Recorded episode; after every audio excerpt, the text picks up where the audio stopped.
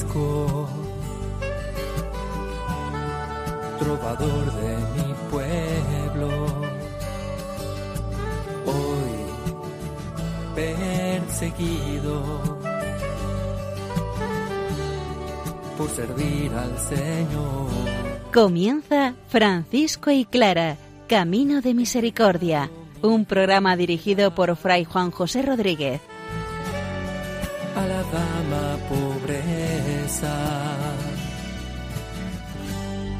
Para poder estar más cerca de Dios. Yo, Clara, Un saludo fraterno de paz y bien, hermanos. Francisco de Asís sigue explicándonos la segunda parte del capítulo 17 de su primera regla, titulada Los predicadores, donde los hermanos, además de predicar con la vida, si nos dejan con la palabra, deberán tener algunas actitudes que vienen todas ellas del Evangelio.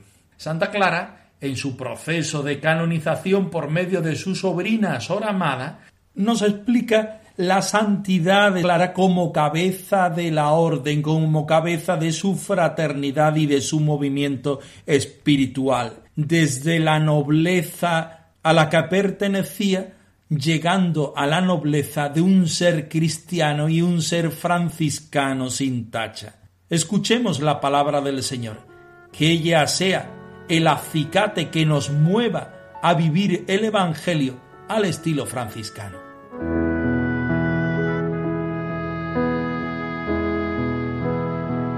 De la carta a los romanos. Vosotros ya no vivís conforme a tales deseos, sino conforme al Espíritu, si es que realmente el Espíritu de Dios vive en vosotros. El que no tiene el Espíritu de Cristo no es de Cristo. Pero si Cristo vive en vosotros, el Espíritu vive, porque Dios os ha hecho justos, aun cuando el cuerpo esté destinado a la muerte por causa del pecado.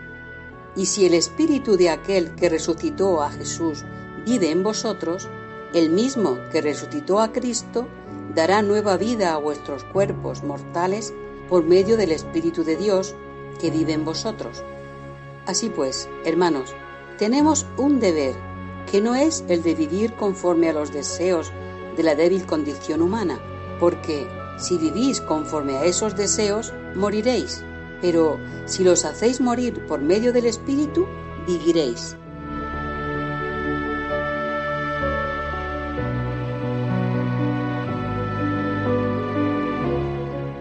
San Francisco nos invita en esta segunda parte del capítulo 17 a que nos guardemos de toda soberbia y vanagloria y defendámonos de la sabiduría del mundo.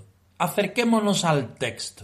como Francisco, yo quiero ser, Señor, un instrumento de tu paz. Como Francisco, yo quiero ser, Señor, un instrumento de tu paz. Todos los hermanos, por consiguiente, guardémonos de toda soberbia y vanagloria, y protejámonos de la sabiduría de este mundo y de la prudencia de la carne, pues el espíritu de la carne quiere y se esfuerza mucho en tener palabras, pero poco en las obras, y no busca la religión y santidad en el espíritu interior, sino que quiere y desea tener una religión y santidad que aparezca exteriormente a los hombres. Y estos son aquellos de quienes dice el Señor, en verdad os digo, recibieron su recompensa. Por el contrario, el Espíritu del Señor quiere que la carne sea mortificada y despreciada, vil y abyecta, y se aplica con empeño a la humildad y la paciencia, y a la pura y simple y verdadera paz del Espíritu, y siempre desea, sobre todas las cosas, el temor divino y la sabiduría divina, y el amor divino del Padre, y del Hijo, y del Espíritu Santo.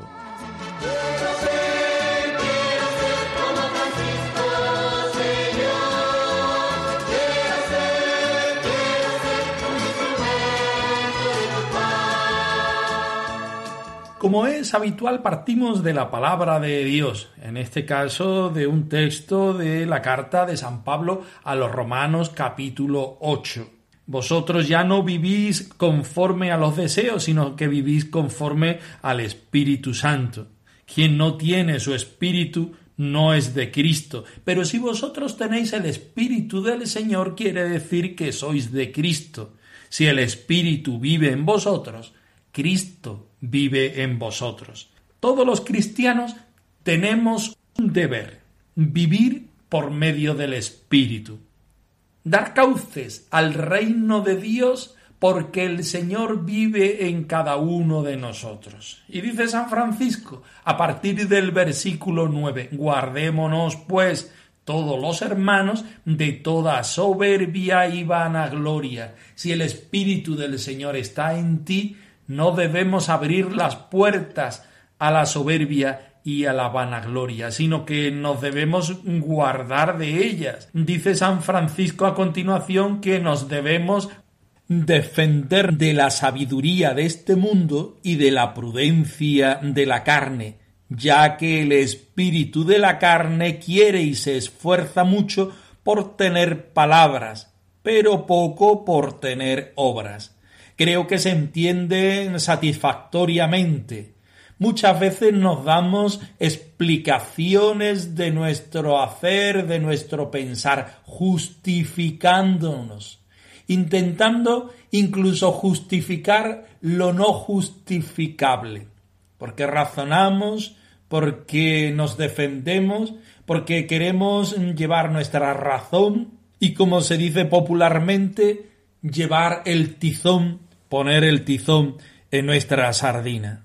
San Francisco nos invita a que seamos conscientes mm, de esto, que nuestra carne, entre muchas comillas, nuestra humanidad, podríamos decir, nos puede dar una mala pasada, llevarnos justamente a lo contrario que hace el Espíritu. El Espíritu nos dice que nos guardemos de la soberbia y de la vanagloria y esta prudencia de la carne este espíritu de la carne nos da palabras y razonamientos que nos defienden en contra de lo que es el espíritu del Evangelio.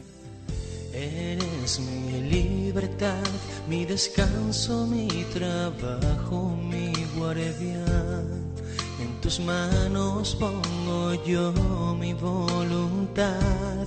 Haz de mí lo que quieras dejaré, lo que me aparte de ti, lo acepto todo, estoy dispuesto hasta morir. Vivo con la esperanza de ser siervo inútil, un pobre de llave. Yo quiero ser arcilla y que tus manos puedan moldearme con la esperanza de ser siervo inútil, un pobre de llave, porque amarte es darme y sin límites entregarme. Recordemos que el capítulo se titula Los predicadores y que San Francisco quiere que sus hermanos prediquen siempre con las obras, da igual la función o el oficio que tengan dentro de la fraternidad porque la predicación activa, por decirlo de alguna manera, lo que es ponerse delante del pueblo a predicar la palabra de Dios, solamente les pertenece en algunos momentos y a algunos hermanos, y será siempre con unas características. Lo normal es tener cuidado de que algunos pecados puedan recaer sobre la persona o sobre la fraternidad la soberbia y la vanagloria, decía en principio.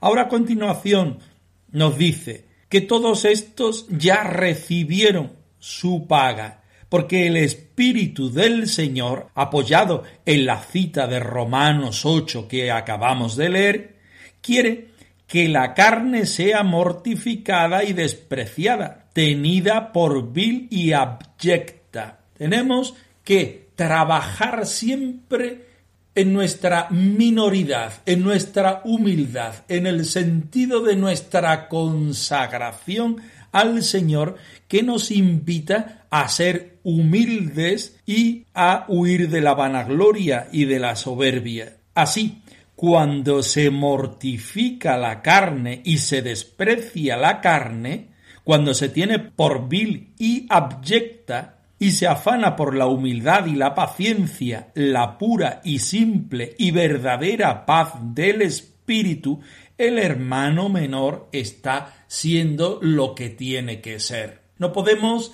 quedarnos con una idea negativa del ser humano, sino todo lo contrario. San Francisco, precisamente porque reconoce que Dios es el creador, el omnipotente, el salvador de la criatura, sabe que el hombre necesita educarse y que el hombre necesita cada día entrar en esta lucha consigo mismo y con las características que son negativas y hay fuera de él. Utiliza las palabras propias de la teología y de la moral de aquel tiempo, no palabras lejanas para nosotros que también alguna vez la utilizamos. Lejos de pisotear la creación que Dios hace en la persona y fuera de la persona, Francisco reconoce a Dios como el creador y le da gracias, pero también sabe que el hombre tiene una tarea durante toda su vida de educarse en las virtudes cristianas, correr y mortificar aquellas actitudes que no le ayudan para el bien y para la santificación. Cuidado cuando hablas, cuidado de lo que Dime qué es más importante, el árbol o sus raíces. No te sientas más que nadie, por alto que sea tu rango, pues las flores más hermosas siempre nacen en el fango. Todos valemos ante los ojos de Dios. Cuando se acabe la vida, igual morimos los dos, morimos los dos.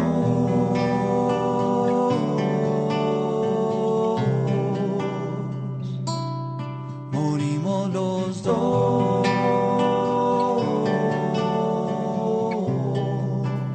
Podemos más que ceder a la tentación de referir esto que San Francisco dice en su primera regla al libro de las florecillas de San Francisco, que dicho sea de paso es uno de los libros más leídos de la literatura universal, donde de manera práctica, también crítica, se explica cómo los hermanos viven lo que está recogido en la forma de vida. Podemos irnos al capítulo décimo, cómo puso a prueba la humildad de Fray Maseo. Vamos a tomar a este hermano como referencia, porque tuvo envidia de cómo era San Francisco. ¿Por qué a ti, Francisco? ¿Por qué el Señor se fija en ti, Francisco? ¿Por qué tú tienes capacidad para la predicación y la contemplación a la vez. Y Francisco, henchido de humildad en el Señor, no puede decirle otra cosa más que el Señor se fijó en él porque era el hombre más ruin de la tierra y compadecido de su pecado, el Señor le da la capacidad para ser palabra de Dios viva y viviente. Si seguimos adelante con eh, el libro de las florecillas de San Francisco y referidos también a este hermano Fray Maseo, vemos cómo San Francisco en el capítulo 11 le hace dar vueltas para ver cuál es la voluntad del Señor conforme a dónde debe ir a llevar la predicación de la palabra del Señor. O en el capítulo 12, que es una joya para la espiritualidad cristiana y franciscana, donde Francisco quiso mortificar al hermano Maseo. Dice así, hermano Maseo, todos estos compañeros tuyos tienen la gracia de la contemplación y de la oración. Tú, en cambio, tienes la gracia de la predicación y el don de agradar a la gente. San Francisco en ese momento le da la capacidad de la cocina, el servicio de atender a la puerta y dar una palabra de ánimo y apoyo a los que llegan y hacer todas las cosas del eremitorio. El hermano Maseo acoge la voluntad del Señor en las palabras de Francisco.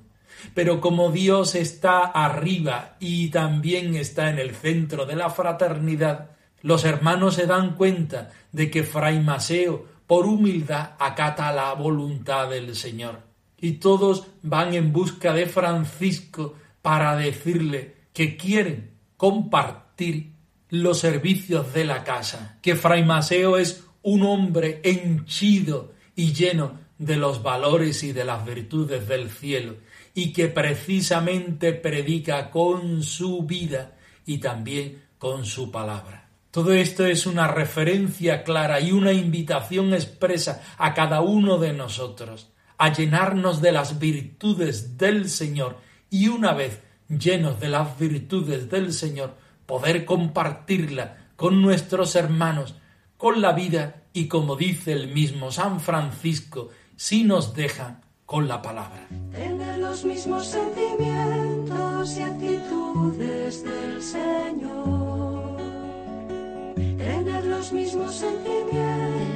Despojados, siervo humilde, dame un corazón puro, con un espíritu firme, dispuesto a venderlo todo, pronto para servir, dispuesto a venderlo todo,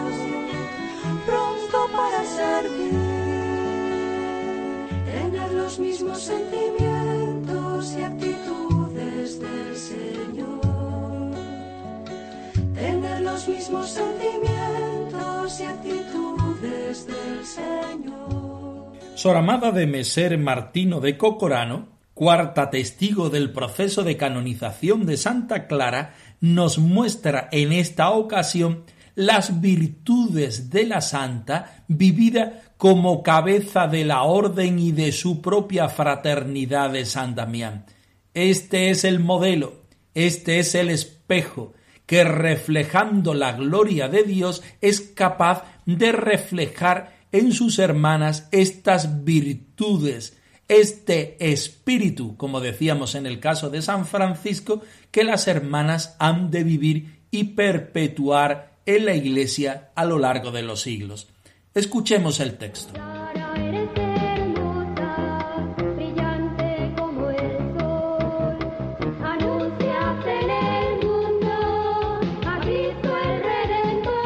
También dijo la testigo que bien había dispuesto el Señor que la primera en la orden fuese tan santa que en ella no se viese defecto alguno, sino que se encontrasen acumuladas en ella todas las virtudes y gracias hasta el punto de que aun mientras vivía era tenida como santa por cuantos la conocían. Fue noble de estirpe, según la carne, pero mucho más noble en la observancia de la santa religión y de su orden, pues incluso en el tiempo de su enfermedad no quiso dejar cosa alguna de la religión, y en esta santidad se gobernó a sí misma y a las hermanas durante casi cuarenta y tres años. Amaba a las hermanas como a sí misma, y las hermanas en vida y después de su muerte la han reverenciado como santa y madre de toda la religión. Y declaró también que los bienes y las virtudes de su santidad y de su bondad superaban a lo que ella supiese o pudiese decir.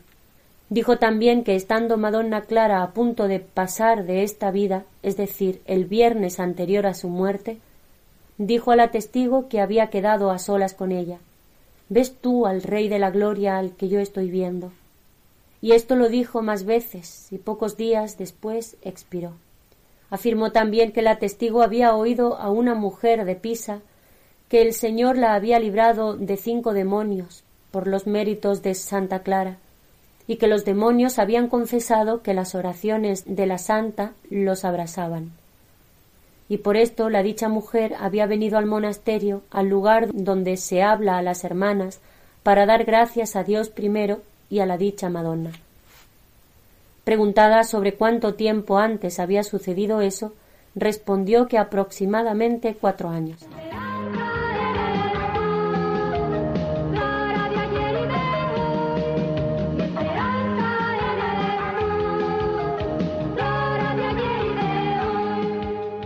Partimos de que todo es una gracia que el Señor dispone para que Santa Clara sea de tal forma que de cara a sus hermanas sea el modelo, testigo, referencia y ejemplo, porque fuese tan santa que en ella no se viese defecto alguno, sino que se encontrasen acumuladas todas las virtudes y la gracia.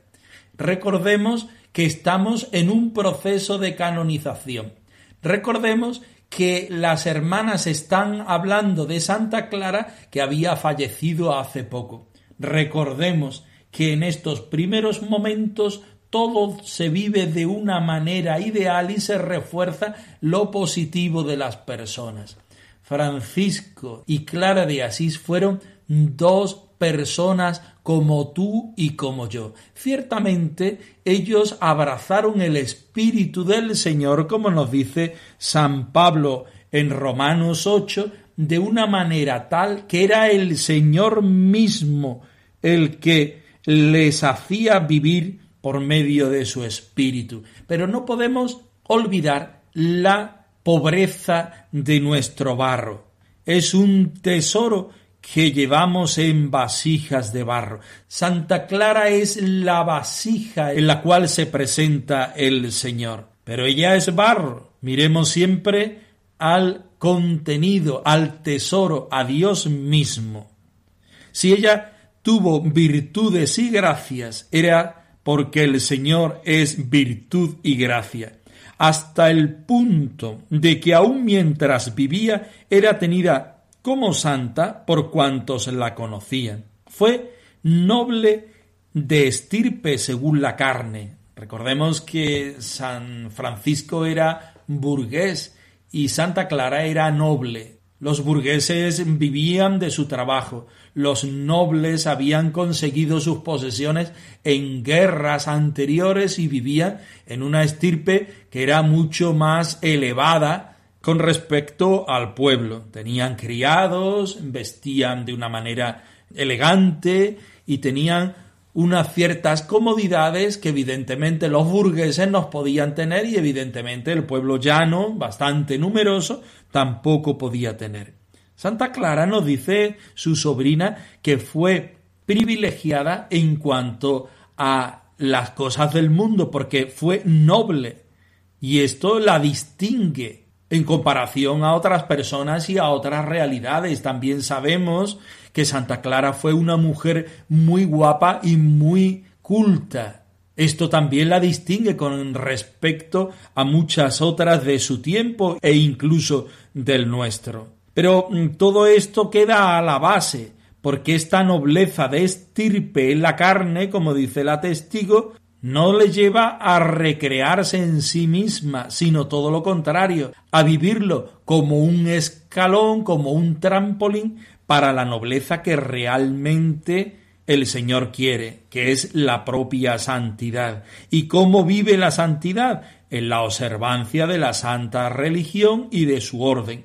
Pues incluso en el tiempo de la enfermedad, que en el caso de Santa Clara fue bastante penosa y larga, no quiso dejar cosa alguna de la religión, es decir, de las responsabilidades de su consagración, y en esta santidad se gobernó a sí misma y a las hermanas durante casi cuarenta y tres años, que es lo que duró la vida en el interior del convento de San Damián. Amaba a las hermanas como a sí misma, característica propia del espíritu franciscano que pone la fraternidad en el primer lugar, porque reconocemos al Señor hecho carne, hecho persona, y nunca hay nada mejor que hacerlo por la persona del hermano. Y las hermanas en vida y después de su muerte la han reverenciado como santa y como madre de toda la religión. Y declaró también que los bienes y las virtudes de su santidad y de su bondad superaban a lo que ella supiese o pudiese decir. La testigo se ve en este momento pobre ante la riqueza de virtudes y de presencia del Señor de la Santa Madre. Así que dice también que estando Madonna Clara a punto de pasar a la otra vida, esto lo conocemos por las testigos anteriores, dijo que había quedado a solas con ella. Me dijo, ¿ves tú al Rey de la Gloria al que yo ahora estoy viendo? Santa Clara tiene esta visión al final de su vida. Y también nos dice otra cosa que las testigos nos repiten. Afirmó también que la testigo había oído a una mujer de Pisa que el Señor la había librado de cinco demonios por méritos de Santa Clara. Santa Clara es luz que refleja la luz del Señor y nos invita ahora aquí a nosotros también a hacer lo mismo. Luz que refleja la luz del Señor.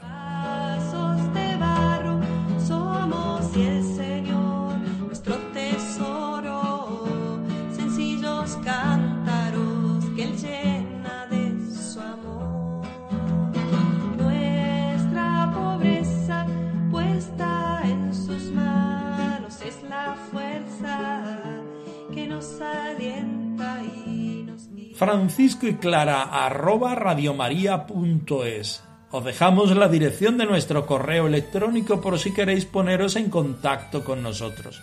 Nosotros nos despedimos, no sin antes ofreceros la bendición del Señor resucitado al más puro estilo franciscano. Que el Señor os conceda la paz y el bien.